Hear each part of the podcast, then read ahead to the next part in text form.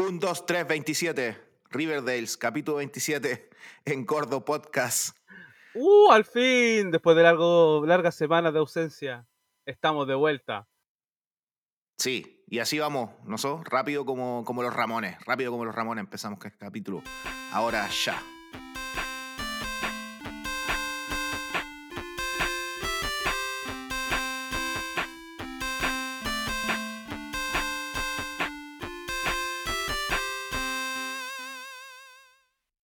Decías, Andy, muchas semanas. Eh, no fue tanto como la última pausa grande que nos pagam- pegamos, pero bueno, un- creo que cuatro o cinco semanas. Pero con justificada razón, digámoslo. No, esta, esta, esta, esta pausa está absolutamente eh, pagada. Da lo mismo, esta, esta, esta pausa fue la mejor de todas, pues. Pero Sí, bien, bien, bien, descansado ahora con las pilas más o menos. La última carga de la batería para el fin de año, pues, se nos acaba el 2022, así que a morir. A morir, eso. Para los que no saben, tuvimos de vacaciones con el Andy ahí en el país del tío Sam, eh, específicamente en la ciudad de New York y abajo donde los latinos por, por Trump en, en Florida. Eh, así que eso, ¿qué, qué te pareció Nueva York? Eh, ¿Te sentías como en una película? Sí, eh, fue bacán haber hecho el recorrido de mi pobre angelito, weón. Así que estuvo, estuvo bacán, estuvo bacán. No, y bueno, encontrando películas en todas las esquinas, pues, weón. Sí, Esa, pues, weón. esa weá a ti, a ti te tenía un poco mareado. No, es que yo no cachaba, pues, weón. Es que tú, estás ahí, tú, tú eres del, eh, digámoslo, un doctor en, la, en el universo de Marvel, pues, weón. y Yo no he visto ni una película de esa, weón. Así que no cacho nada, weón. Yo, ya, pero bien. yo, bien, yo era más de las series. Eso, Sí, eso nos dimos po, cuenta. Sí, pues fuimos a, a, ¿a dónde? A Gossip Girl, al, Gossip al Girl, barrio. obviamente. Puta, me- no lo quería decir, pero bueno. Está bien. Te faltó tomarte el yogur nomás, como decíais, po, weón. en el Met, sí, como, como Blair. Eh, no, pero Claro. bacán, tú bacán. ¿Sabes que tuvimos cueva igual con el, con el clima, o no? no? Sí, sí, sí, todos nos dijeron lo mismo, weón. Tuvimos mucha suerte con el con el clima que nos tocó en las distintas ciudades donde estuvimos, weón. Al principio medio bochornado, como primer medio, día, Bra- sí. medio, Mm. medio- medio Brasil, medio tropical, pero Verdad. después como que todo, todo, todo se estuvo como alineando. Así Sí, que po. estuvo bien, weón. Estuvo bien. Uno, Fuimos uno unos- privilegiados. Está con polera. Sí, sí. Sí. Así que eso, pues.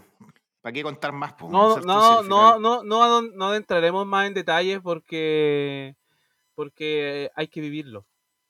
Como eje. Sí, eso. ¿Para No qué podemos, decimos? no podemos decir- contar mucho. Exacto. Íbamos a contar un poco de- del- de- del fest, pero ¿para qué? ¿Para qué? ¿A quién le interesa? Sí, a nadie le interesa. Solo tienen que vivirlo. Si tienen la posibilidad de hacerlo, háganlo. Independiente de las bandas, weón. Mira, lo, el único comentario que voy a hacer yo al respecto es que, independiente de las bandas que pudimos ver, qué sé yo, lo mejor de, lo mejor de toda la weá es como el, el- es la onda de la weá, la- como la onda de la movida, ¿cachai? Exacto, Como el, el- exacto. el- el ambi- ambien- ambiente que, que hay alrededor de toda la, de toda la ciudad, weón. Exacto. Así exacto. Eso, vale la pena, weón, vale la pena. Vale Sí. la pena el pique, vale la pena el gasto, vale la pena todo. Sí. Yo quiero tomar solo un segundo para mandarle un saludo a los, a los chavos. Los chavos no- nos apañaron en el, el viaje, así que Hay una historia, weón, del chavo y el ñoño. Hay una historia, hay una historia, hay una historia, pero pero puta, weón, no sé, tenemos con Matías tenemos que decidir y hacer un filtro a ver en qué momento contamos estas cosas porque hay una historia que sí, tiene que ver con hasta con la muerte. hasta con la muerte. Exacto, exacto, exacto. Una historia, sí. Quizás lo deberíamos mandar a la serie esa de, de Netflix, Unresolved Mysteries. Pero claro, no, seguro. Eso, exacto. Bueno, avancemos porque tenemos algunas noticias buenas que eh, relacionadas con Gordo Podcast, ¿no es cierto? Sí, sí, correcto. Eh, nuestro amigo Popeye, de- el creador de Si la vida fuera un, un disco, que un libro, un, un podcast, eh, muchas, mu- muchas formas de, de conocer este universo. proyecto. Un universo Popeye. Eh, nos, nos preguntó si queríamos transmitir su este, el podcast por la radio que él- en la que él participa, que es la radio 31 de enero. Obviamente nosotros, mientras más gente pueda escucharnos, mejor, así que Exacto. partimos. Entramos a pie pelado a esa noticia y a esa idea. Así que ya están dando, así que desde esta semana, a partir del miércoles, van a poder escuchar también Gordo Podcast a través de la radio 31 de enero. Van a partir con la primera temporada, así que, pero lo van a repetir dos veces a la semana, miércoles y sábado. En algún momento nos iremos a encontrar ahí para estar al día en los capítulos. Pero Exacto. por si no lo escuchaste, no creo que no tengas Spotify como para escucharlo, pero pero no sé, pues bueno, hay gente que todavía le gusta el- la dinámica de la radio y eso también es bacán, pues. Así que también, ya lo saben, lo saben, radio 31 de enero. Muy bien, gracias Popeye y gracias a toda la gente que siempre nos ayuda con la difusión. Eso es lo que más nos ayuda en el fondo a difundir este podcast, el uno a uno, el decirse, oye, mira, acá hay un podcast que les puede interesar, acá hablan de bandas que les puede interesar y bueno, siempre estamos abiertos para todo ese tipo de proyectos, ideas, así que si es que tienen alguna idea, cómo nos podemos ayudar mutuamente o algo, siempre acá. Eh, métanse a la página, contáctenos por las redes sociales y eso. Sí, Tic- claro. TikTok claro, todavía claro. no, ¿no? TikTok no, no, no, es muy moderno para nosotros. Sí. Pero le podría decir a Juaco que lo haga, ¿no? Al Joaco con la canela. Estaría buena esa cuenta, weón. Estaría buena. Oye, ¿le entregaste todos los regalos al Juaco o, o no? Me acordaba de la Scooby Claro. galleta, weón. Cuy galleta. Eh, sí, bueno, sí, se lo entregué todo porque aparte que justo había estado pasando por un momento más o menos complicado y subió las notas, así que empezó a irle mejor, así que Bien. se los ganó el hombre, se los ganó. Se lo ganó, se lo ganó. Sí, Muy bien. Sí, sí. Muy bien. Oye, em, una pregunta un poco saliéndose del libreto así un poco sorpresiva, pero eh, ¿te importa un poco el mundial? Hoy día empieza el mundial, güey. La verdad, weón, la verdad Sí. no me interesa, weón. A No mí me interesa. tampoco, Aparte, weón. aparte que con, Claro. con, tan- con tantas cosas que han salido alrededor de la cuestión, weón, como que como que le perdí un poco el, el, el cariño, a cariño, este tipo de estas juegas, weón. A mí Aparte que, también. ¿cachai- ¿cachaste que prohibieron las cervezas, la venta de cervezas dos días antes de que empezara, después de haber tenido un acuerdo? Eh, los videos del bar no se van a poder escuchar así a- a- a- al público en general ni a la prensa. Entonces, hay caleta de jugadores estrella. Hoy día, hoy día nos enteramos que Benzema está lesionado, eh, que se pierde el mundial. Entonces, weón, empezáis a. "Ah, Esta weá ya la están arreglando estos weones, weón. Entonces, ¿cachai? Sí, Y, y ya está perdiendo un poco la gracia esta weá. Sí, chao. Aparte, no hay que olvidar que Qatar es un país eh, que, donde la homosexualidad, por ejemplo, es un, es un crimen, es un delito. Entonces no podéis llegar con el doble discurso de la FIFA, seamos todos súper abiertos y, y irte a un país así. Así que en contra del mundial, Sí, inmediatamente. O sea, Aparte, dime, ¿qué es un dime, dime. mundial sin Cautemoc Blanco? Claro, po, weón, claro. Oye, aparte que, puta, eh, Qatar tiene un montón de estas reglas imbéciles de la, como la de la homofobia, qué sé yo, justificada hace cuánto tiempo, weón, toda su vida. Y aún así, el problema es la FIFA, po, weón, que ella y de todas maneras quiso organizar el mundial ahí. Eso habla solamente de un problema o de una cuestión de plata nomás, po, weón. Sí. Entonces, bueno, no, no tienen, no- no tienen, no tengo ninguna, no me llama ningún, ningún partido la, la atención, ningún, el evento en sí, como antes, pues, weón, que antes Sí.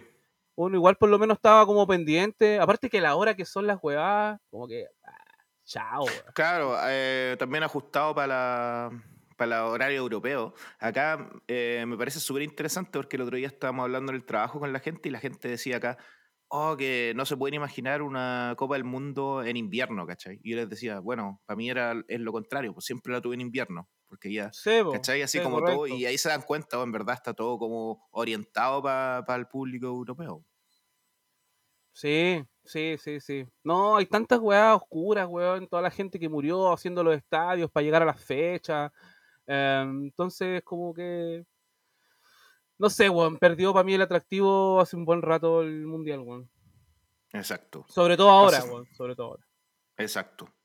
Eh, bueno, metámonos de lleno acá. Primero vamos a, comentar un poco las novedades de, nuestro sello favorito, que es por el cual empezamos este podcast, ¿no es cierto? Fat Records, porque en los últimos meses pasaron varias cosas.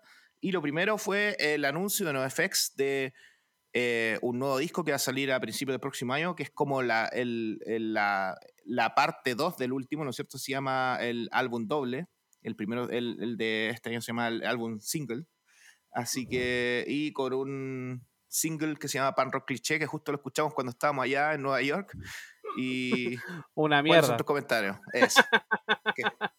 sí, uno le puede tener todo el cariño a una banda, pero cuando las weas son malas hay que decirlas también, pues, bueno. Entonces, no, no, no nos gustó.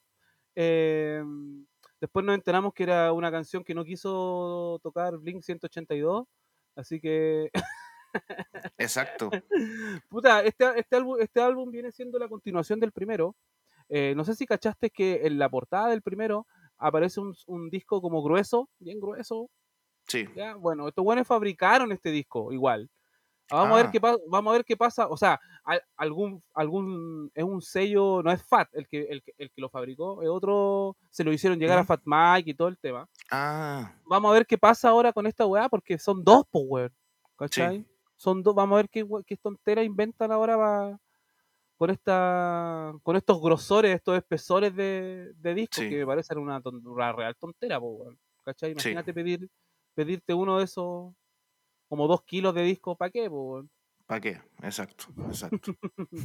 Así que, mira, la, la, verdad es que uno como fans eh, acérrimo a la banda tampoco espera mucho a estas alturas de la vida.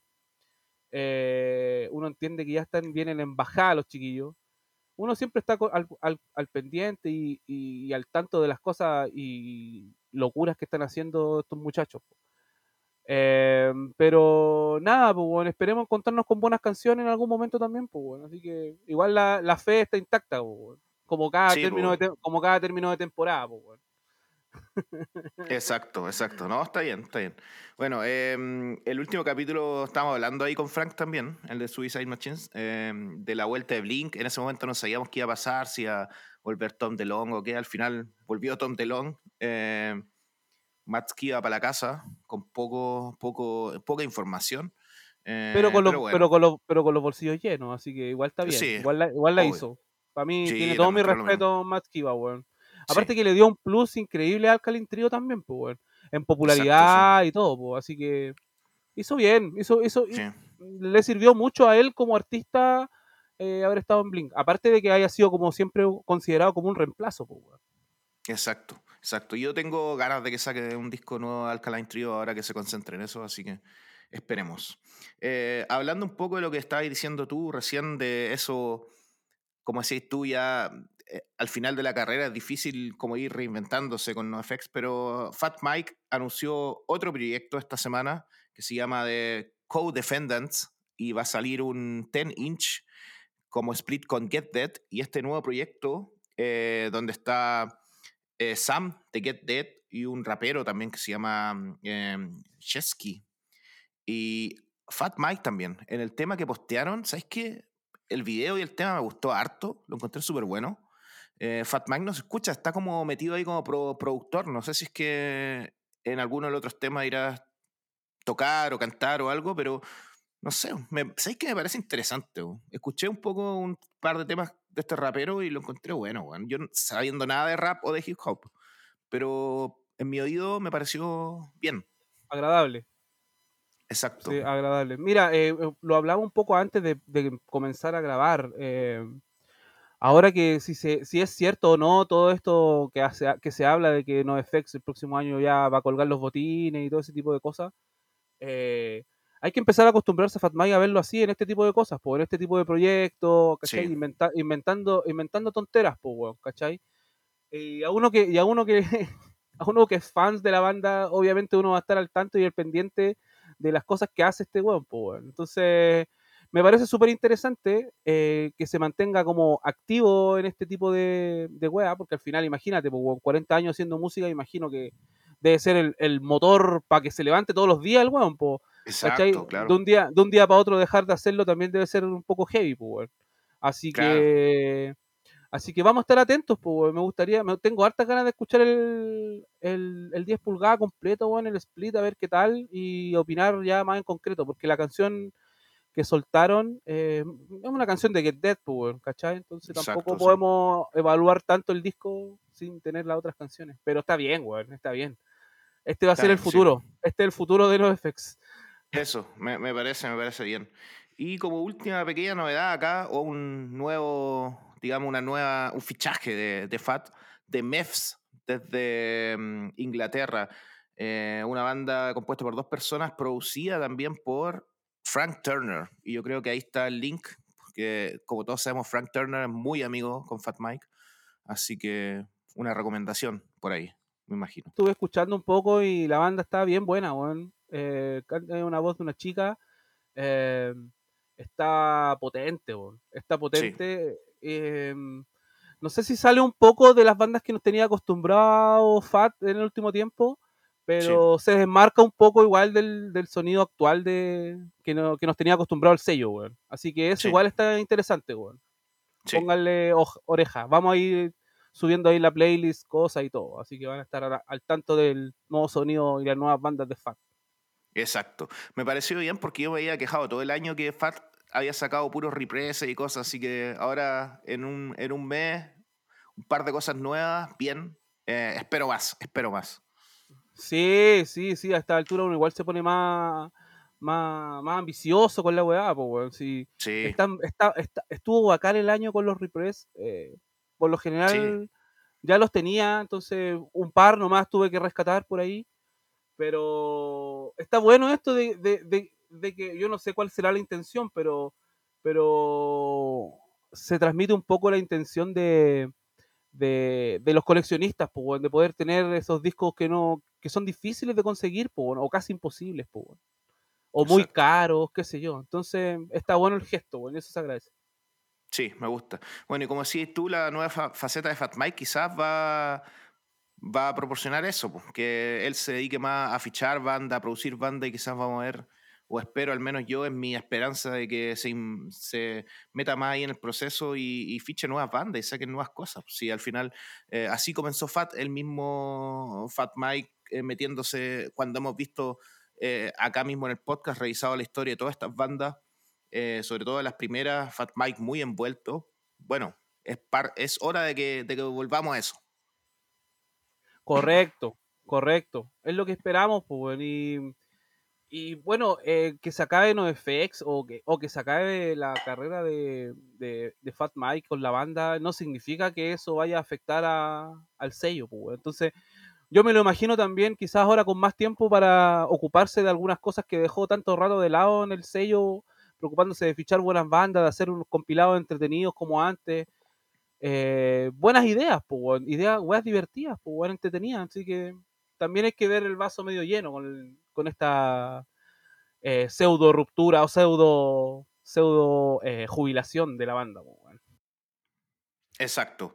Oye, estamos ya acá justo para empezar con el capítulo de hoy, a lo que vinimos. Vinimos acá a hablar de una banda que estuvo en Honestons primero y que se llama Riverdales y que es la banda compuesta por Ben, eh, conocido como Ben Whistle, Ben Foster, Dan Babbitt y Dan Sullivan, conocido en Screeching Whistle como Dan Panic. Así comienza esta banda en el 94 como un proyecto no paralelo, pero después de que Screeching Whistle en sus múltiples rupturas eh, nuevamente se peleen y... La cagó, weón.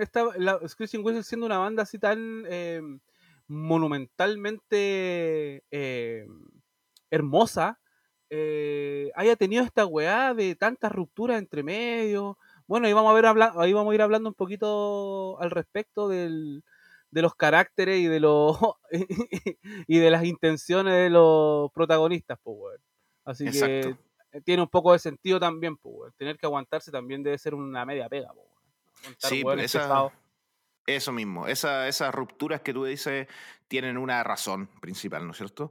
Pero bueno, eh, metamos en la historia de la banda, como decíamos, Screeching Whistle, una banda monumental, como, como bien lo decías, em, saca un disco por Lookout que se llama How to Make Enemies and Irritate People, donde ya se veía un poco una declive de, en, en cuanto a sus shows. De hecho, habían perdido el bajista ahí y toca Mike Dern de, de Green Day, toca ese, e, en ese disco. Y justo en ese mismo momento, paralelamente, eh, tres miembros activos de Screeching Whistle forman Riverdales en el año 94 eh, y sacan el primer disco, que una joya también, eh, por Lookout Records en ese tiempo. Recordemos que también Screeching Whistle estaba en Lookout Records, eh, que se llama Riverdales, así mismo. Y es un proyecto, digamos, se nota que es Screeching Whistle, pero acá tiene un plus musicalmente que es Dan Babbitt canta también hace el frontman, con Ben Whistle, digamos que en Sketching Whistle solo tocaba, y acá se toma el bajo y hace canciones, canta, se mete en el songwriting y eh, sacan este disco que tiene un poco un toque más ramonero que Sketching Whistle, más aún, digamos. Correcto, correcto. Tiene, tiene, una, tiene una velocidad muy particular también, un sonido, suena como, suena fuerte el disco, suena fuerte, no es como eh, uno, uno, uno, tiende a, a, involucrar estas bandas con el sonido más pop, más, más meloso. Pero no, aquí hay un hay un ruido, weón, o sea, un ruido de, no de una, manera despectiva, claro, no estoy hablando de una manera despectiva de algo que no se puede escuchar, weón. Em, es un disco increíble, weón, es un disco increíble y, se desmarca un poco porque también puede sonar muy Sketching Whistle, pero a la vez no suena como Sketching Whistle, no sé cómo explicarlo, weón. Es, rara, es, rara la, composición que tiene el disco y a la hora y cómo suena, en definitiva, weón. Pero nada, weón. Un discazo, un discazo. Un discazo, sí. Hablando un poco del sonido, eh, grabado y producido por Mass Giorgini, coproducido y eh, mezclado por Billy Joe Armstrong de Green Day en época donde había salido en Insomniac. O sea, digamos, Green Day no era la banda de Lookout en ese tiempo, era la banda mundial después del éxito de Dookie. Y Billy Joe se, se, mete en este disco. De hecho, los toma de gira, en la gira del Insomniac. La banda que, que, los apoya es Riverdales. Y en ese tiempo estaba la, la, señora de Billy Joe embarazada y estaba a punto de dar a luz. Por eso Billy Joe, viviendo en California, no podía viajar a Chicago, que es donde oriundo de Riverdale, si es que no lo notaron por su sonido ya. Em, y eh, lo que hace Dan Babbitt es viajar a la casa de Billy Joe y quedarse allá una semana y mezclar el disco con él. Imagínate. No, acá, pues sí, eso te iba a decir, que eh, fueron como apadrinados por Billy Joe, se los lleva de gira. Em, empiezan a, salir de gira también con otra bandaza que es Mr. T Experience. Qué bandaza. Hermoso, hermoso. Qué bandaza más grande, güey. Entonces, empiezan, eh, empiezan bien, pues, Empiezan bien, empiezan con el pie derecho, por decirlo de alguna manera, pues, Empiezan así ya con, con, con, personajes, con bandas consagradas a su alrededor y eso le da un plus especial a la banda. Exacto, exacto. Bueno, Mike había tocado en Screeching Whistle, también uno se acuerda de ese típico video de Woodstock donde él tiene una polera de Screeching Whistle, eso fue al día después de haber grabado el How to Make Irritate People. Em, pero a mí, así metiéndose un poco ya en, en, la especulación, me da la impresión de que Ben Whistle en su mente, también muy de negocio en ese tiempo, se, debe haber hecho esta banda como para buscar un éxito comercial, me imagino. Y por eso también el, disco lo masterizaron con alguien que había masterizado disco de Red Hot Chili Pepper. O sea, hay una, hay, una inversión a, pesar de salir por Lookout, ¿no es cierto? Me imagino yo especulando que, que, ellos querían ser más grandes, weón. Yo creo, yo creo también que esas pudieron haber sido sus intenciones, pero yo estuve leyendo una entrevista y que, y que se los cagaron en todos lados. Se los, cagaron en se los cagaron en todos lados, se los cagaron en Lookout, se los cagaron en en, todas las partes donde le editaron su música, por eso él siempre anda con, con esto de comprando los derechos, buscando los derechos, firmando los derechos de sus discos en todos lados, reeditándolo en distintos lados, ¿cachai? Porque su experiencia con, con, con los negocios, así como para ser una banda grande, popular, eh, no le resultó nunca, ¿cachai? No. No le resultó nunca y por más que él haya tenido todas las intenciones, y eso también habla un poco de su personalidad después, weón como esa, frustración quizá o esa, o esa mala racha, por decirlo de alguna manera. De no haberlo eh, logrado. de no haberlo logrado, eso igual te frustra en cierta, en cierta parte, pues, weón. Y, y te termina aburriendo y, te, y a odiar, pues, weón. Si yo una, leí una entrevista y era puro odio el weón. Es sí, sí, es verdad. Igual hay que decirlo también. Yo creo que mucha parte de ese problema es por, por su personalidad también, de Ben, de ben Whistle. Em, leí el libro de Lookout Records por, escrito por, por Lawrence Livermore, que es el fundador de Lookout Records, y él dice que la única persona con la que nunca se llevó bien es Ben Whistle. Y dice que también problemas por dinero los trataron de demandar muchas veces a Lookout por los derechos. Entonces yo creo que hay, hay es como un doble, ¿no es cierto? Quizás uno no sabe, quizás está pidiendo como banda los derechos, pero yo creo que, que él cruzó igual un poco el límite, eh, porque no es, no es casualidad que él se lleve mal con toda la gente, pues que no puede ser. Sabiendo que aún teniendo una mina de oro, entre comillas, una mina de oro en sus manos con la banda que tenía, no haberla aprovechado de, de cierta manera para, no sé, pues ser más grandes, pues, Ser, no sé, pues, ¿cachai? Tenían todo para haberlo, para, haberlo sido, Entonces, eso igual llama, llama mucho la atención el manejo que tuvo el hombre con, con, su, con sus distintos grupos, weón. Sí. Eh, me quiero meter un poco en la, en la música acá porque el, el, disco empieza con Fun Tonight, que es una canción ramonera, eh, pero clásica. Eh, después You Go Home, que los dos fueron también en un single por Lookout. Antes de que, de que saliera el disco salen dos 7 inch, ¿no es cierto?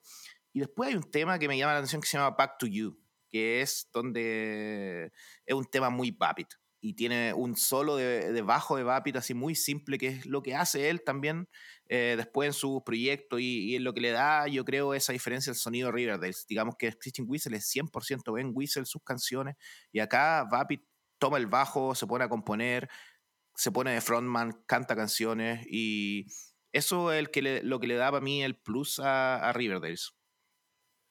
Bueno, también hay que, hay que acotar que la personalidad de, de Vapid es, es contraopuesta a la personalidad de Ben Whistle. Entonces, es como son las dos caras de la moneda, pues, Entonces a mí me llama mucho la atención que hayan podido sacar cuatro discos juntos, ¿cachai? Sí. Por, por, cómo es, porque yo leí, leí entrevistas de los dos y era, bueno, era como leer puro odio y después leer pura weá así como de, Dan, de, de Vapid, leer pura, hablar del, del corazón, de la amistad, como una persona de bien. y el otro puro odiando, puro odiando al mundo, weón. Entonces, puede ser, puede ser, esa, esa diferencia puede plasmarse también en el, sonido de la banda, obvio. Exacto, es como contrapuesto, así como que nos va a un límite al otro. Exacto. Eh, hay otro punto también que, que tenemos que hablar acá, y es este, mira, te lo voy a mostrar en la cámara. Eso es como un enigma. ¿A ti te gustan estas weas así como bien misteriosas, misterios sin resolver, el triángulo de las Bermudas, todas esas weas? Me encantan, me encantan estas cuéntanos. Eh, Riverdales y Espérate, por, por, algo, por algo lo hicimos el capítulo 27. Exacto, exacto. Mira, mira el, el reloj que tenemos acá. Mira, estamos en el minuto 27 acá de la grabación. Mira, justo. Mira, justo, justo. tan, reptiliano que me saliste, sí, oye. Sí, sí, Oye, em, nada, pues eh, la numerología, por eso estamos esperando el capítulo 27, porque tenía que ser el capítulo de Riverdales. Es un número que ocupa Riverdales desde su primer 7 inch, desde su primer disco, y sale este 27 en un círculo. Hay mucha gente, lo tienen, los tres miembros de ese entonces lo tienen tatuado acá, Billy Joe lo tiene tatuado, el 27, eh, todas las poleras y el merch de Riverdale con este 27 lo usaron hasta el último disco y lo se sigue usando como un número así de la banda, pero nadie sabe y nadie ha dicho por qué. Hay mucha especulación, obviamente, en internet. Vapid dijo que ni se acordaba, según él yo creo, yo creo que es un plan, weón. Yo creo, así de verdad, yo creo que es una cosa así de Ben Whistle, que una idea que dijo, ah, hagamos una cosa para que toda la gente se cague la cabeza tratando de encontrar algún significado y no tiene ningún significado. Eso es lo que yo creo. Probablemente, porque yo también buscaba, he buscado información, no solo ahora, sino que desde siempre, desde que, desde que apareció este número 27 en las portadas, en todos lados Em, siempre me llamó la atención, pero nunca encontré nada más que puros cagüines, puras suposiciones, pura, puras teorías conspirativas como las tuyas. Así que, nada, pues, nada. y me gusta que sea así como siniestro y que sea como, enigmático. enigmático, sí, de todas maneras. le, da, le da como un, un, caché especial a todo esto. Sí, es verdad, es verdad. Así que si alguien tiene alguna teoría, envíenos sus teorías. Yo, eh, como decía, yo creo que eh, mi teoría es un plan de negocio de Ben Whistle, ¿no? Esa es mi teoría. Pero hay varias, ¿ah? hay varias. Un, mal plan de negocio, un mal, claro, porque no, resultó, bueno, resultó a medias, pero hay muchos fans en todo el mundo que tienen ese 27. De hecho, ¿sabes que yo me lo quería tatuar cuando cumplí 27, hace varios años ya? Eh, me lo quería tatuar, weón. Y... ya, no lo, ya no lo tatuamos. No, ya no lo a esa edad. Eh, bueno, hablando de la, de la mala relación con Ben Whistle, con todo, prácticamente todos los sellos donde ha estado, digámoslo así, eh, y había dicho que se había peleado con eh, Lawrence Livermore y estando en el sello los demandó a Lookout. Entonces ahí cuando se pelean, se van, obviamente, de Lookout Records, y ahí aparece nuestro amigo Fat Mike, como dijimos, reconocido fan de Screeching Whistle, de hecho cantó también en, en el disco Anthem for Tomorrow en un tema, eh, y los recluta, y los recluta para, no para FAT, los recluta para Honestos, que a mí me parece un poco raro igual. Sí, sí, mira, eh, eh, en estas entrevistas que yo leía de Bing Whistle, de la única persona que no habló mal fue de Fat Mike. Todavía, ah, porque, después sí. Bueno, seguramente era una, entrevista antigua.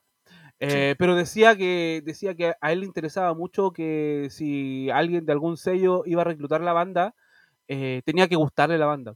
Y él sentía que a Fat Mike le gustaba mucho la, pega que hacía eh, Ben Whistle, así que él se sentía muy agradecido por, por, ese detalle, y por un detalle importante para poder ficharlo, ¿cachai? ¿Por qué no, no han sido Fat? No lo sé, no va a ser otro enigma de este capítulo, pero pero es parte de la familia igual, quizás por el sonido en esa época, no lo sé. Yo creo que por ahí va, que quizás, me imagino que Fat Mike tenían los principios de Honestones como una idea de hacer un segundo lookout, como tener eh, Fat, como el sonido Fat, así como más, digamos, No Effects, Black Wagon, y estas bandas eran más ramoneras, más pop, como eh, no solo Riverdale, sino Teen Idols, Nerf Herder, que tú decís, quizás como que tenían más en común con el sonido Lookout y, y eso es lo que quería hacer Fat Mike. Me imagino, no sé, una especulación mía.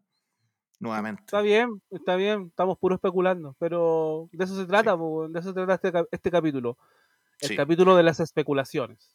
Exacto, exacto. Así que en el año 97 sale el segundo disco, Storm the Streets, que para mí el mejor, para mí el mejor. Eh, lo hizo para mí también. también. que es una joya, es una joya, digamos, es y aquí también yo creo que es la mano de Vapid también, y como que aquí Ben Whistle como que se mete en la producción también y lo hace con Master Giorgini, acá sin, sin Billy Joe ya, me imagino que en el año 97 ya poco tiempo tenía. Y eh, hay una cosa que no me gusta, eh, y es la carátula, bueno, la encuentro horrible. Horrible horrible, horrible, horrible, muy mal, muy mal pensada, muy la foto muy mala. Mala la foto, eh, weón. Mala la foto, había, habiendo como que la, tomó un weón eh, abajo del escenario. Claro, weón, claro, weón, una weón así sin, sin mucho sentido, una foto culiada de mierda. Eh, el logo a mí me encanta, el logo de River Days, me encanta. Sí. pero, pero esas letras horrendas que le pusieron abajo con el nombre del título, eh, no, muy malo. peor aún que el disco es, es una joya, weón. Es un discazo, weón. Suena muy distinto, suena mucho más limpio que el primero. Eh, se puede, se puede, a mí me, yo sin ser músico, em, mm. puedo notar, puedo escuchar cada uno de los instrumentos en este disco, por ejemplo. En el primero no me pasaba eso, ¿cachai? Como que, como te decía yo, que era como un ruido, un buen ruido. Eh, acá no, acá ya es una cuestión más limpia, más, mucho más ramonera. Eh, pero, pero no sé por qué eligieron esa portada, no sé. Pero bueno, es parte de la, del capítulo de portadas feas. Exacto. Exacto. Em, en cuanto al sonido, también acá se meten un poco esa, esa típica balada Vapid o, esa, eh, o ese típico tema de Vapid. Acá hay un tema que se llama I Don't Wanna Go to the Party Tonight, que es para mí uno de los mejores temas de Riverdale, sí, eh, porque me, encanta, porque a veces tengo ese sentimiento, oh, qué paja salir, bueno, siempre me acuerdo de esa canción. Así que esa canción debe estar en el top, 10 de mi vida, güey. Sí, bueno. Oye, ya que seguíamos con el fútbol, con el mundial, acaba de empezar Qatar, Qatar, Ecuador. ¡Uh! Me lo pierdo sin falta. Ah, no quiero ir a la, fiesta hoy día del mundial. No quiero ir a la fiesta. No quiero ir a la muchas coincidencias este, este capítulo, muchas coincidencias. hay algo, hay una fuerza externa.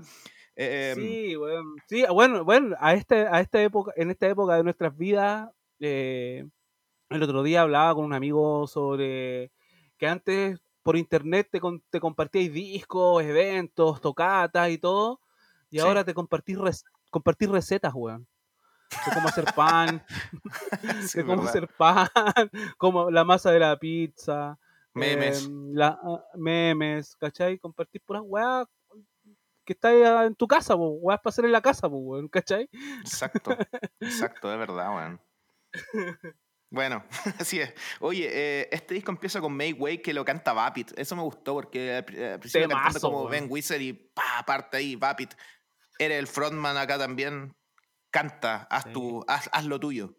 Sí, aquí aparecen canciones de compilados, Hon Stones y todo, pues. Sí, pues. Acá están los, los hits. Los hits. Shit hits. Eso, eso mismo. Sí. Y bueno, como la historia lo lleva también de estos conflictos, la banda se separa. se pelean. Uh. Eh, ben Whistle dice que eh, cuando se fueron de gira con Green Day, eso los mató. Dice que ya no se llevaron bien y que. yo siempre le echo la culpa a él porque, eh, digamos, conflictivo. Hay, que echarle la, hay que echarle la culpa a él, hay que echarle la culpa a él. Sí, eso es. Así que se separan por un tiempo y em, vuelven seis años después con Phase 3, otro disco que salió por un sello que nadie conoce, 145 Records un, invento ahí de Ben Whistle. Em, se va Dan Panic de la batería, como ocurre en todas las formaciones que Whistle. Para cada disco, un baterista distinto. Acá duró al menos dos. Y em, entra Dan Lumley, que era el baterista de Screeching Whistle en ese tiempo también. Digamos, año 2003, ¿no es cierto? Ya después de que se separa Riverdale, se va Screeching Whistle, entra a Fat después, saca dos discos, se separa Screeching Whistle de nuevo, vuelven a Lookout. No vamos a hablar más de esa banda porque eh, merece un capítulo especial, ¿no es cierto? Pero acá sale Face 3, solamente va a contextualizar un poco. Eh, y bueno, sacan otro disco bueno, pero que no tuvo la difusión de lo otro y que se perdió un poco por, también porque la banda ahí duró solo un año, sacaron el disco, no giraron y, quedó un poco ahí y es como una joya escondida entre los fans, pero, pero para el mainstream no, no fue un, disco así que, que lo tengan todo el mundo. Correcto. Sí, pasó como menos desapercibido. Eh, mm, no sé, bueno, a mí, a mí este disco no le tengo mucho cariño, no sé por qué. Eh, no lo no me recuerdo de canciones así en este momento. Eso que estuve escuchando Riverdale toda la semana. Eh, pero haciendo las tareas haciendo las tareas, pero de verdad como que pasó muy, muy, muy piola en, en mi vida, weón. Así que no podría, no podría agregar algún otro comentario, weón. Me imagino, o sea, es la misma línea de siempre, ¿cachai? Nada, no inventaron la rueda, pero ya, ya Big Whistle ya empieza a caerte mal, ya, weón con tanta weá, con tanta, con, tanta separación, vuelta, cambio de sello, que los derechos me los llevo, que, que vuelvo con los derechos a otro sello, los redito en otro sello. Así que empieza a aburrir un poco, porque empecé a perderle el, rastro, pues, weón, ¿cachai? Por más que en todas sus intenciones sean eh, hacer un buen negocio y tirar para arriba, eh, no le resulta porque tiene un carácter de mierda, pues, weón. Entonces, si partimos, partimos de esa base, weón, eh, ¿cómo te va a ir, weón? ¿cachai? Si andáis, tirando mierda para todos lados, es imposible que, las cosas te, resulten como querí o como esperáis. Exacto, exacto, sí. Acá lo que voy a destacar así musicalmente es como tal cual como decís tú, es como no invertaron la rueda, hacen lo que tenían.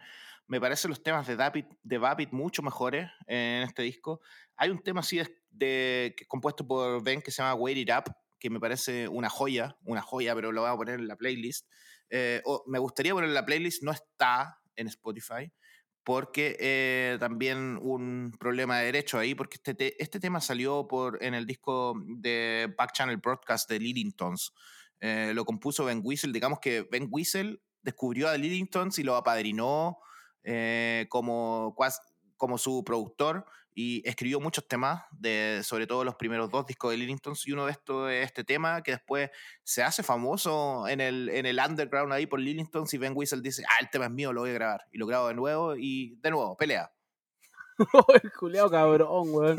El culeado pesado, weón. Pesado, Así, weón. es, es más, es más o menos como la relación que tiene Dan Babbitt con Masked Intruder, que también tienen como ahí una, un una conexión especial, un Sí. pseudo apadrinamiento. Exacto. eh, pero es, aquí es más buena onda, pues, weón. Si Dan Babbitt es bacán, pues, weón. Es un, es un- sí, pues, es, un, es un amor, pues, weón. Es un amor. Se le, se le brilla Eh, el ojito. Es tu héroe, porque yo te vi, yo te vi, yo te vi saludarlo. Le dije, le dije, tú, tú eres mi héroe", le dije, pasé por ahí, me lo encontré y le dije, íbamos caminando con Andy y lo encontramos y le dije, eres mi héroe musical. Y miró con, lo- con los ojos brillantes. Sí. Sí, sí, Sí. sí.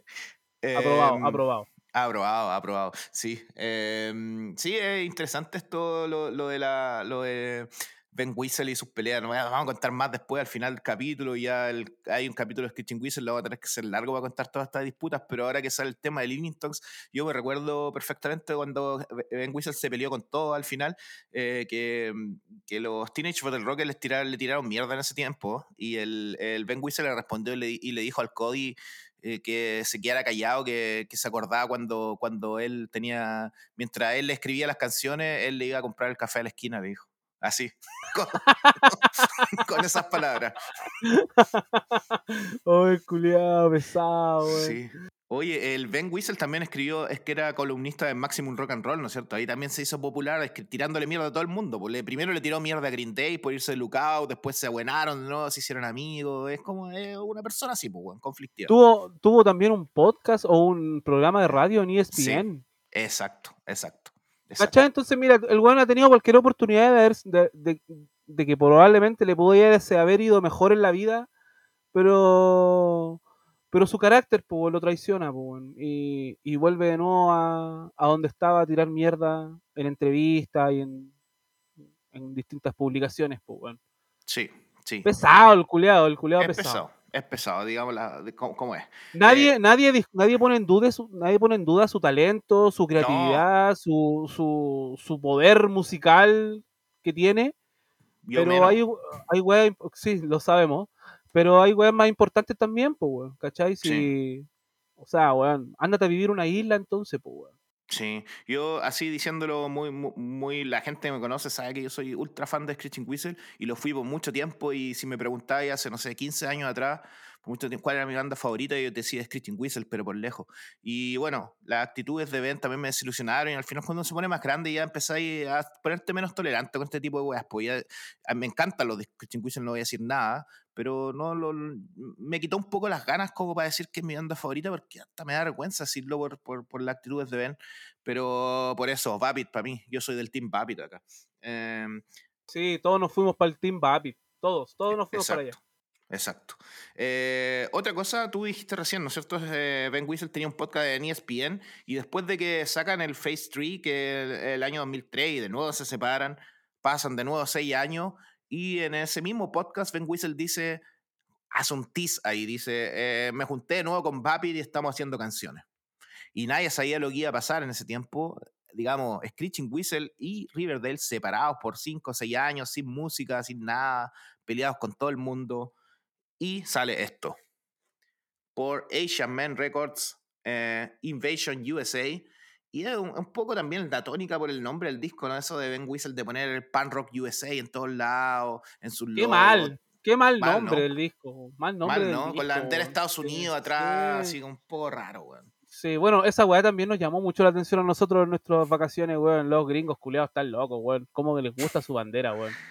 Cómo les encanta su bandera. Seguro, weón. Seguro. marketing de la bandera es gigante, sí. Sí. Oye, y a todo esto, to- a todo esto Nueva York ya no es la ciudad de los rascacielos, pues, bueno, es la ciudad de los andamios.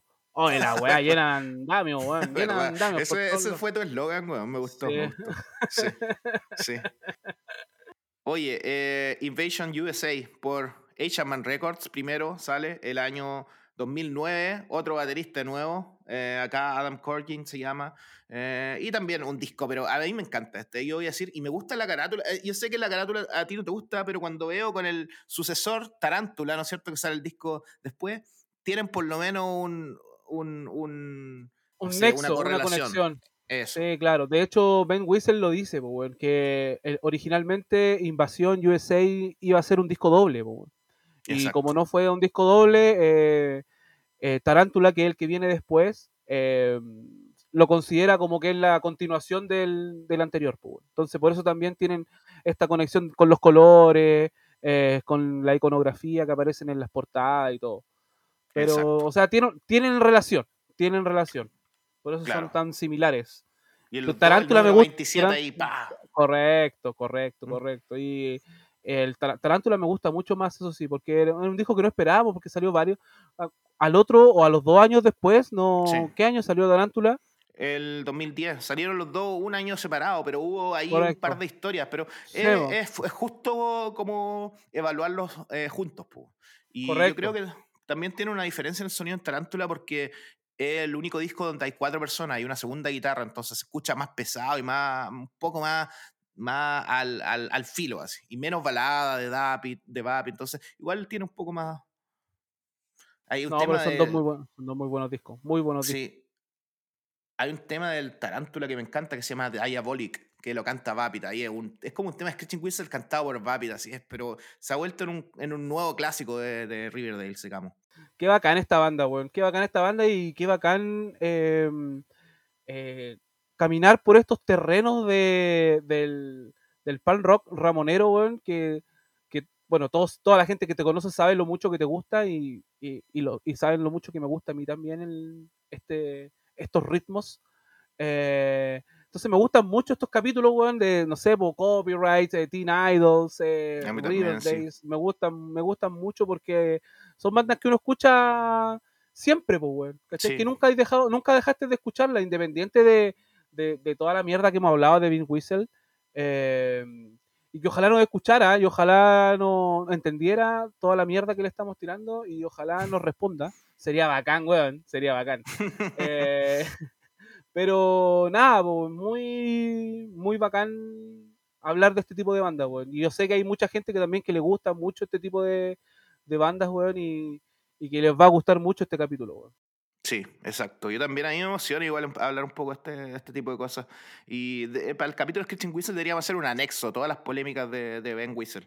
Ahí hablando media hora. Porque, puta, ahora que hemos estado en este capítulo ya me acordé de mucha, weón, tirándole mierda a, a Brendan Kelly, también se agarró con Brendan Kelly, también, eh, tirándole mierda a Lawrence Arms, dijo que era la peor banda de Chicago, que había salido de toda la historia de Chicago, imagínate.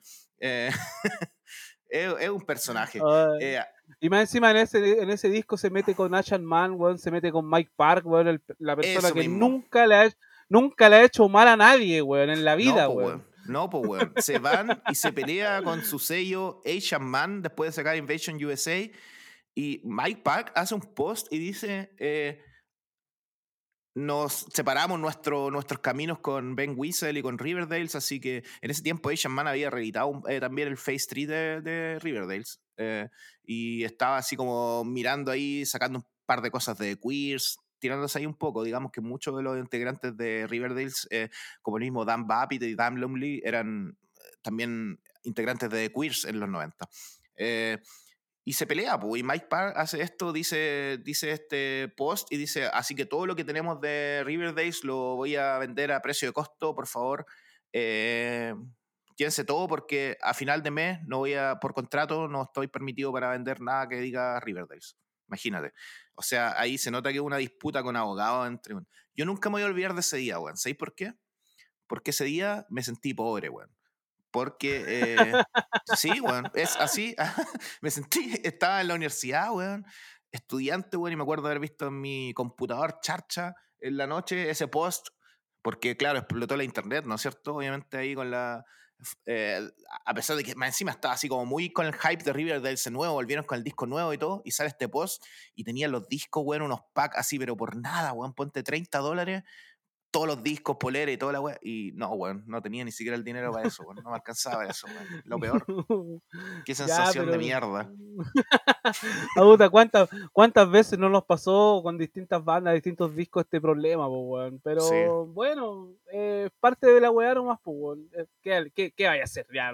ya está, pues, ya está. Sí, exacto. Así que el segundo disco este, Tarántula, sale por Recess Records, que fue, digamos, el sello que lo acogió después a él y a los a, a, Screeching Whistle, también después del, del, problema que tuvieron con Fat, que le vamos a hablar inmediatamente de eso. Eh, Records, que es el sello de Todd Collier, que lo vimos ahí en, en Florida también con su banda FYP, Toys That Kill. Eh, claro, un grande, pues, un grande de ahí de, de, la escena. Eh, y saca Tarántula, que como decís tú, eh, te gusta más. Para mí, yo encuentro que después del Storm the Street es el mejor disco de Riverdales. Sí, aparte que la portada también me gusta más también, güey. Hermosa, creo que, creo que le, cuando hay intención de hacer algo bueno, weón, y ponerle cariño a la weá, las weas resultan, weón. Y este disco está bien hecho, me gusta mucho, suena bacán. Y, y más encima que la portada, el arte que, el arte que hicieron también está genial, weón. Todos los detalles, todo, weón. Weas, pues, weón, pero me fascina. No, hermoso, hermoso. Hermoso. Y bueno, después ese disco sale el 2010, ¿no es cierto? Y después eh, había para el 2011 planeado un, montón de cosas. El aniversario número 25 de Screeching Whistle con tres noches seguidas donde tocaba una Screeching Whistle, la segunda Riverdale, que digamos en ese entonces era casi lo mismo integrante. Eh, y eh, la tercera de nuevo Screeching Whistle con muchas bandas, Teenage World Rocket, Bar Pilot, The Soviets, The Queers, Copyrights, todo el mundo ahí. Y pasa el episodio Screeching Whistle tocando en este típico festival de música eh, de Austin que se llama South Southwest. Southwest se llama, no me acuerdo, South Southwest o algo así. O sea, SSW, ¿no es cierto? Eh, donde tiene una política de pagarle a todas las bandas 250 dólares. Eh, y, Ben Whistle ya iba con, con, la mala gana y a tocar con Kitchen Whistle. De hecho, hizo un tweet ese mismo día diciendo así como: Me siento mal, estoy como avergonzado a mí mismo. Voy a ir a un festival de mierda eh, para tocar para críticos de música por, por nada, o una cosa así. Entonces, en su fiel estilo, se sube al escenario, se sube al escenario y le empieza a tirar mierda a todo. ¿no? Es, una típica cosa de, de, Ben Whistle, esa, que está tocando con la banda y al medio se mete y se pone a hablar. Un poco como lo hace Fat Mike, ¿no es cierto? Que habla mucho, como tratando de ser gracioso, pero Ben Whistle es como ya tirando crítica y, riendo. Mala onda, mala onda. Mala onda, riéndose sus propios sellos. Digamos que también le había tirado mucha mierda a Fat Mike en los mismos discos. ¿eh? Eh, en ese tiempo salió la vuelta de Sketching Whistle Fat, First World Manifesto, y lo hace mierda a Fat Mike en una canción, estando en el sello, ¿cachai? Y bueno, llegamos a este festival y mientras él está hablando en contra del festival, una mujer en el público le, le tiró un, como el vaso, como los hielos que le quedaban en el vaso y le llegaron los hielos. Y el weón se salió de su sí y fue y le puso un combo, le, le pegó un combo y la gente de la seguridad no se metió, sale otra mujer ahí y le pega y está todo un video, o sea, búsquenlo, eh, polémica Screeching Whistle o Screeching Whistle Fight y ahí está. Eh, Ben Whistle. Me acuerdo que ese tiempo estaba con, con mi amigo ahí, con, estábamos con Gastón, Pedro y Jorge en, fuimos a ver a Anti-Flag a Buenos Aires, weón. Y me acuerdo que pasó esta polémica y estábamos viendo el video ahí y, quedó la cagada, pues, weón. Quedó la cagada. Lo, ya, digamos, en época de internet, 2011, salieron 50.000 memes, ya el video se viralizó y quedó la cagada que, tanta cagada que todas las bandas empezaron a bajarse de, este, de, los festivales, ¿no es cierto? Diciendo no. Eh, ahí fue cuando Teenage World Rocket se baja y, Ben Whistle le responde así. Él se disculpó igual, dijo que, que no condonaba la violencia, que se había salido de fuera y todo, pero la banda, su banda, los cuatro miembros de Kitchen Whistle van y renuncian a la banda y dicen, eh, no vamos a tocar más. y ahí... ándate a la mierda, lo mandan a la mierda. Exacto, exacto. Y ahí se acaba la historia de Riverdale. No así la de Screeching Whistle, lo hablaremos después en algún capítulo cuando salga en el futuro, pero ahí se acaba la historia de Riverdale. Y empieza el proyecto de Dan Babbitt. Y empieza el proyecto de Dan Babbitt, Dan Babbitt and the Cheats, primero tocando los temas que eran de él, que pertenecían a Riverdales y de sus tantos proyectos. Hablemos un poco de Mopes, un proyecto que tuvo con otros miembros de Kitchen Wizards como Jackhead y con B-Face de Queers. Sale solo un disco por Lookout. Eh, lo reeditaron hace un par de años, un sello eh, italiano. Y, y Stardump de, de, Holanda, que es el sello de, de la gente de Longwolf. Em, y eh, Methadons, que lo vi ahora en el fest ahí, por eso elegí en mi héroe musical. Eh, otro proyecto grande también que lo empezó con el, con el baterista Lawrence Arms, eh, Neil Hennessy, también un, un, gran baterista. Y después sale un disco, un disco Noise by Numbers con Neil Hennessy también. Eh, hermoso. Así, a mí me encanta, como decía, Papit, uno de mis héroes musicales, tremenda. Y me gusta, me gusta que haya seguido con Dan Papit and the Cheats, que haya sacado nueva música. Los últimos discos los encuentro un poco monótonos, digamos. No, no, me, no me he encontrado tanto con eso, pero, pero me gustó verlo visto, me gusta verlo activo, me gusta verlo contento en vivo. Lo vi en ese festival pop punk de Italia tocando covers de Riverdale's, Metadons y todas estas cosas. Y nada, me encanta. Me encanta que esté activo. Sí, sí, y, y, como para, para resumir un poco lo que, todo lo que contabas, eh, y hablando un poco también lo que hablaba recién del, de, de, hacer el, el, capítulo de, esta, de este tipo de banda, al final son siempre las mismas personas. Hemos hablado siempre en, en, cada capítulo que hacemos de bandas ramoneras, por llamarlo de alguna manera, eh, eh, son siempre los mismos personajes en común, weón. Y, el otro día leía una entrevista a Dan Bapit y, me, llamaba, me llamaba mucho la atención eh, el cariño que le tiene al Fest. Sí. El cariño, el, cariño que le tiene al Fest. Y hablaba un poco también lo mismo que decíamos al principio, por la onda que se genera, por, la, por el respeto que hay, por la tolerancia que hay al respecto. Eh, eh, no sé, pues, no vimos ninguna pelea, ¿cachai? No vimos ninguna pelea. Andaban cao todo el mundo andaba en la suya, eh, todo el mundo tenía el mismo concepto que era una fiesta, eh, lo entendieron así y, lo pasamos increíble, güey. Entonces, em, Dan Babbitt eh, es un personaje carismático que uno, uno tiene que quererlo, sí. ¿cachai? Quizás los discos ya, como decías tú, los últimos discos ya no, no, te producen tanto, pero claro, uno les tiene un cariño especial porque son del, pues, ¿cachai? Sí, y, están hechos con amor. Están hechos con amor y se, se siente así y, y, el gol refleja su amor por, por, por, ese sonido, por la música y todos nuestros respetos, por todos nuestros respetos. Así que mm, no, por siempre Dan Bapi. Sí. Whistle, muérete. Ah, no, mentira.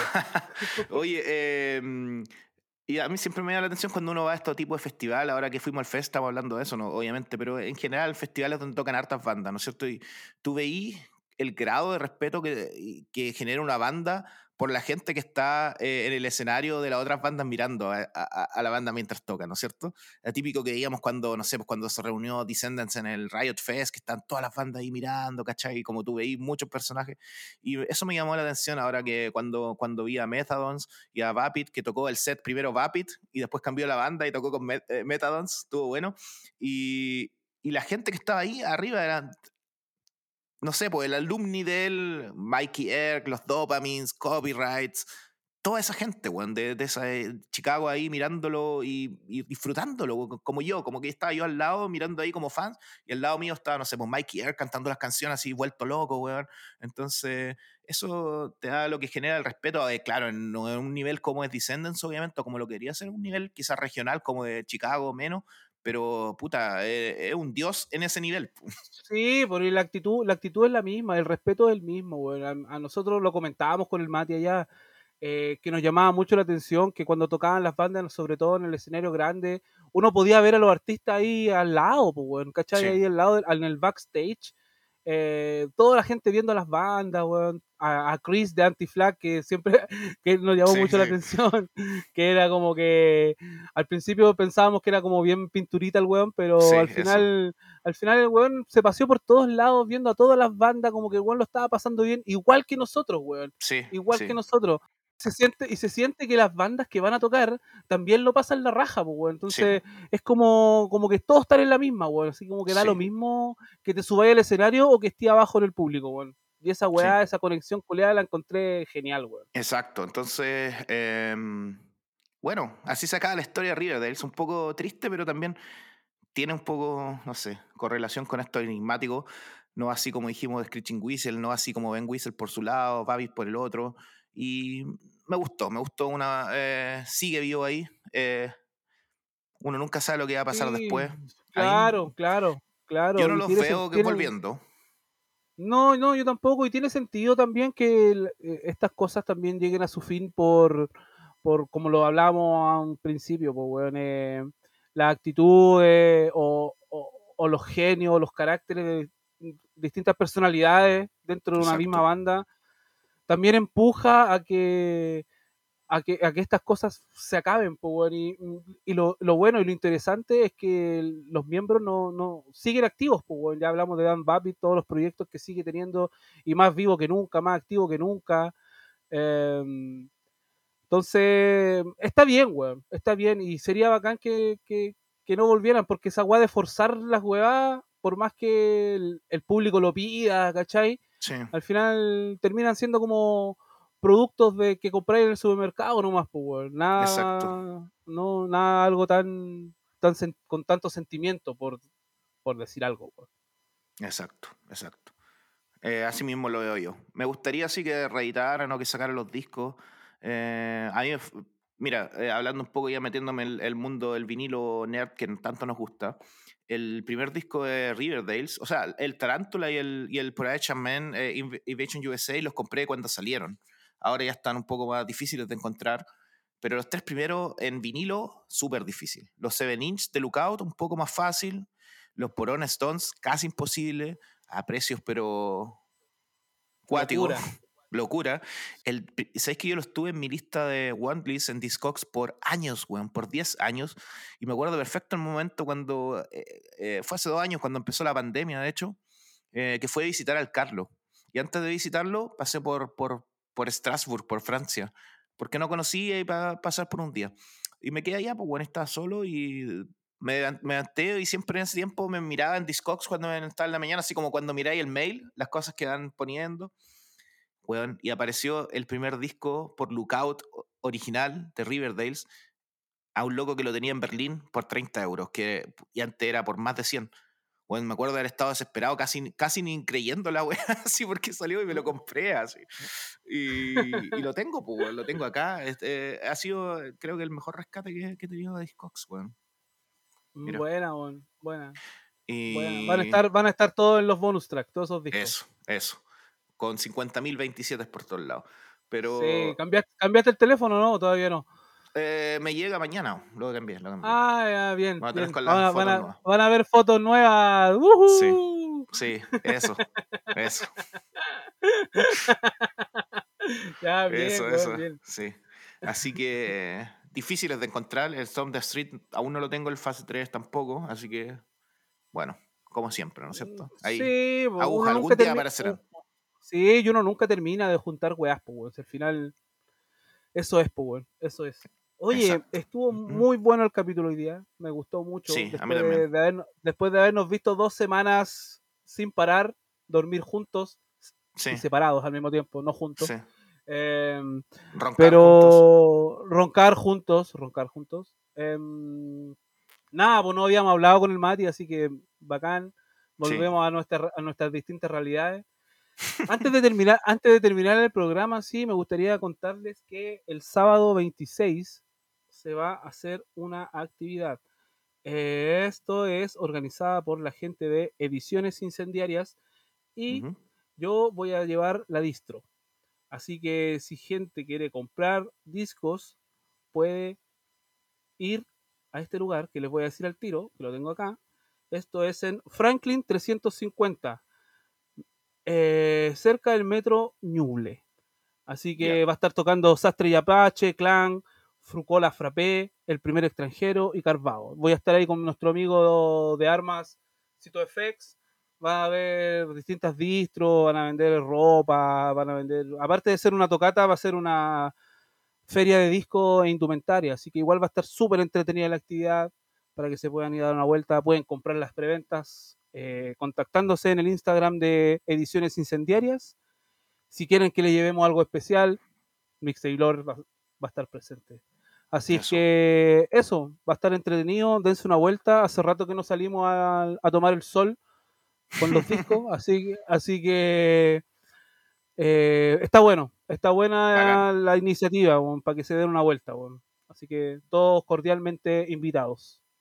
Exacto, muy bien me parece muy bien. Eh, vayan a comprar discos, eh, a mirar las bandas, métanse a Mixtape Lovers también, a buscar las joyas que después... No hay, ¿Sabes que no hay que dejar de pasar las cosas? Ah? Porque me ha pasado muchas veces que de repente digo, oh, quiero comprar eso y después se van. Así que aprovechen las oportunidades y eh, sobre todo, ahora que se viene la Navidad, regálense discos a sí mismos, regálenle a, a sus amigos, el mejor regalo. Sí, correcto, es el mejor regalo. Se vienen discos de. El Carlos ayer mandó. No, el viernes mandó tres cajas de Suiza, así que. Sí, se vienen hartas cosas. Instagram de Inhumano, ¿qué? ¿Qué se viene o no se, puede decir? No, no, no, no hay novedades, pero son hartos discos mm. que están descatalogados, que ya están agotados en todos lados, así que son los últimos cartuchos que le quedan al Carlos allá en, en su Fiscales, bebés. Fiscales, bebés, tenemos explosivos.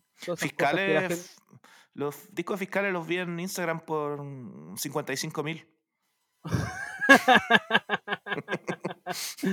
Así que eh, son varias cosas, que, varios discos que la gente aún pregunta. Entonces es importante que sepan que los vamos a tener pronto en stock en esta feria por si quieren hacerse un cariñito a fin de año, lo que sea, pues, Solo porque sí, comprarse discos solo porque sí, no hay que tener un motivo para hacerlo. Si es que se puede, claro, pues, obvio. Obvio, obvio, sí. Ya, pues entonces nos despedimos. Este capítulo 27, la numerología.